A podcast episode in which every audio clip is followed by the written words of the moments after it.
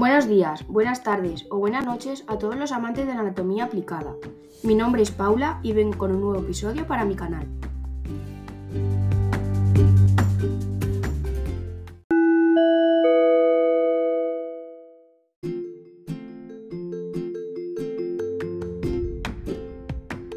En este podcast vengo a hablaros sobre el aborto. Conoceréis todo sobre él y así podréis resolver todas vuestras dudas. Además, conocerás algunas curiosidades, pues ¿sabías que cada año se practican alrededor de 25 millones de abortos ilegales o no seguros a nivel mundial?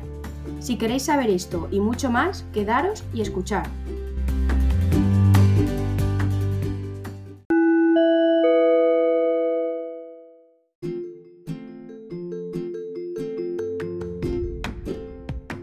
Como muchos ya sabréis, el aborto es la interrupción y finalización prematura del embarazo, de forma natural o voluntaria, hecha antes que el feto pueda sobrevivir fuera del útero.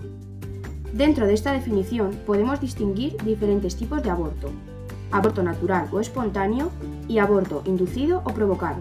Vamos allá.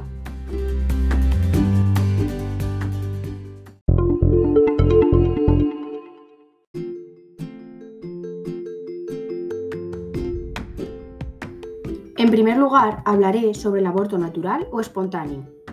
El aborto espontáneo es la pérdida involuntaria de un embarazo antes de la semana 20 de gestación. Alrededor del 10 al 20% de los embarazos diagnosticados terminan en un aborto espontáneo. Sin embargo, es probable que este número sea mayor, ya que muchos casos pasan desapercibidos para la mujer al ocurrir en etapas tempranas del embarazo. La mayoría de los abortos espontáneos ocurren debido a problemas cromosómicos, es decir, falta o exceso de cromosomas, que conllevan a un desarrollo anormal del feto.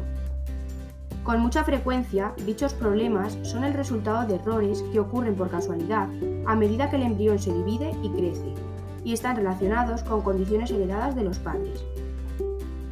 Se han asociado diversos factores que aumentan el riesgo de tener un aborto espontáneo algunos de estos son la edad, siendo las mujeres mayores de 35 años las que presentan un mayor riesgo. Además, antecedentes de abortos espontáneos, las afecciones de salud crónicas, anomalías uterinas, hábito tabáquico o abuso del alcohol o drogas, el peso menor o mayor a lo que se considera saludable y por último la realización de algunos estudios prenatales invasivos. Ante la mínima sospecha de aborto, se recomienda acudir lo más pronto posible al centro de la salud más cercano para recibir la atención médica necesaria y así evitar posibles complicaciones. Una vez hecho el diagnóstico de aborto espontáneo, que por lo general se realiza mediante ecografía, puede optarse por diferentes opciones de tratamiento. En primer lugar, prefiere el control expectante, siempre y cuando no haya evidencia de infección. Con este se espera la expulsión total naturalmente. En caso de que no ocurra, será necesario un tratamiento mediante procedimientos médicos o quirúrgicos.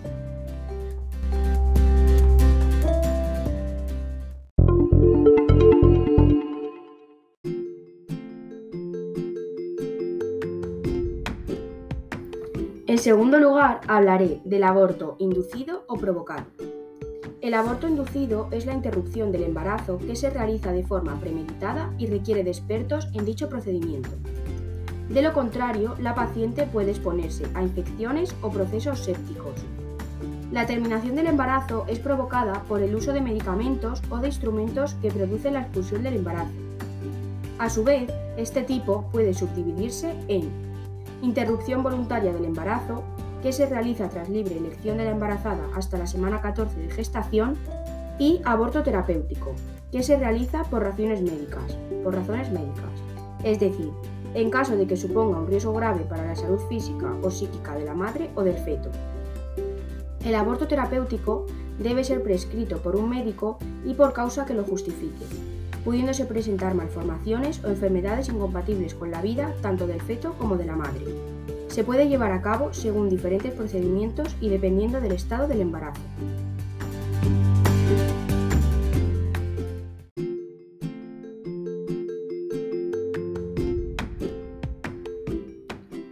Métodos a través de los cuales se puede realizar el aborto inducido son comunes para ambos, pudiendo ser métodos médicos con fármacos o quirúrgicos. Aborto farmacológico. Consiste en la administración de la píldora abortiva. Por lo general, este se emplea antes de la semana 7 de gestación, dado el riesgo aumentado de efectos adversos que podría acarrear en semanas posteriores de gestación. Dicha pastilla es un medicamento que tiene como objetivo la interrupción del embarazo mediante el bloqueo de la hormona que controla la gestación, generado algo similar a un aborto espontáneo. Para interrumpir el embarazo por este método, es necesario cumplir con una serie de requisitos, entre los que se encuentran no padecer ciertas enfermedades. La ventaja de dicho método es el poder evitar cualquier acto quirúrgico.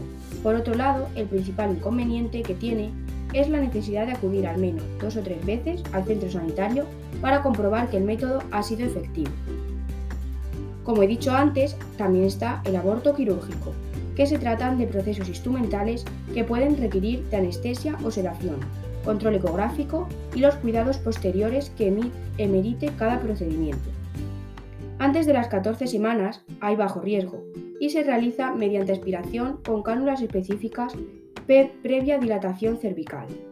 Se trata de una técnica altamente eficaz, con una tasa muy pequeña de complicaciones importantes.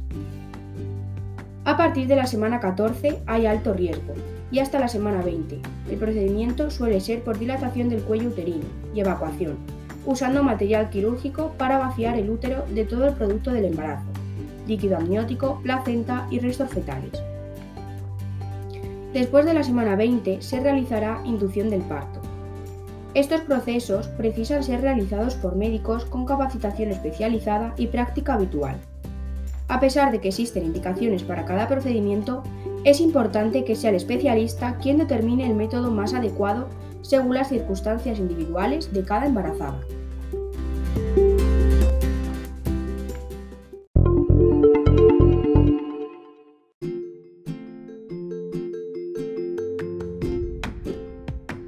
¿Cuáles son los efectos secundarios y complicaciones del aborto médico?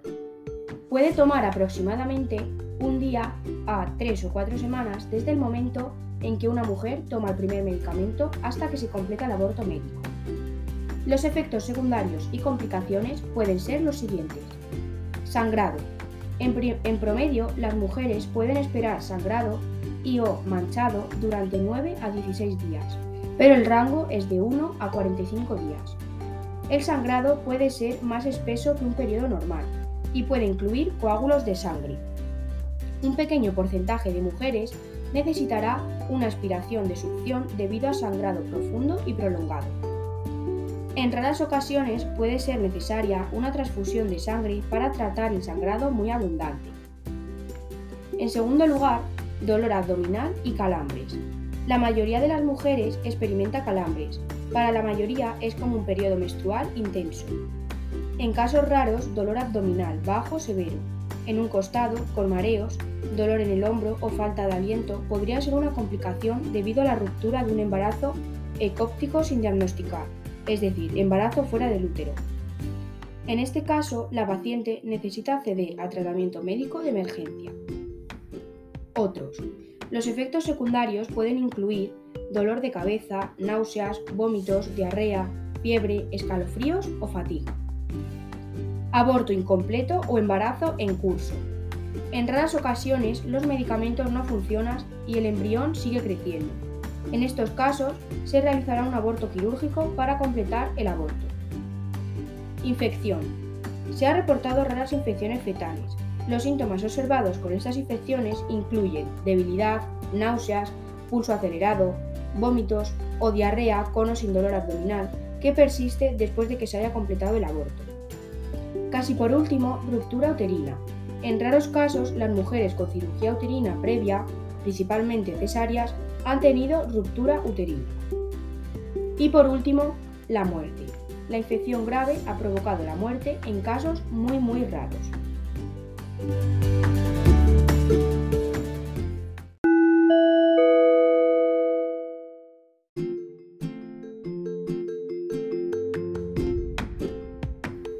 En resumen, el aborto en ambos casos, ya sea natural o inducido, es un proceso en el que la sintomatología física y las emociones experimentadas son particulares de cada mujer, y en el caso de que sea inducido debe ser una decisión muy personal.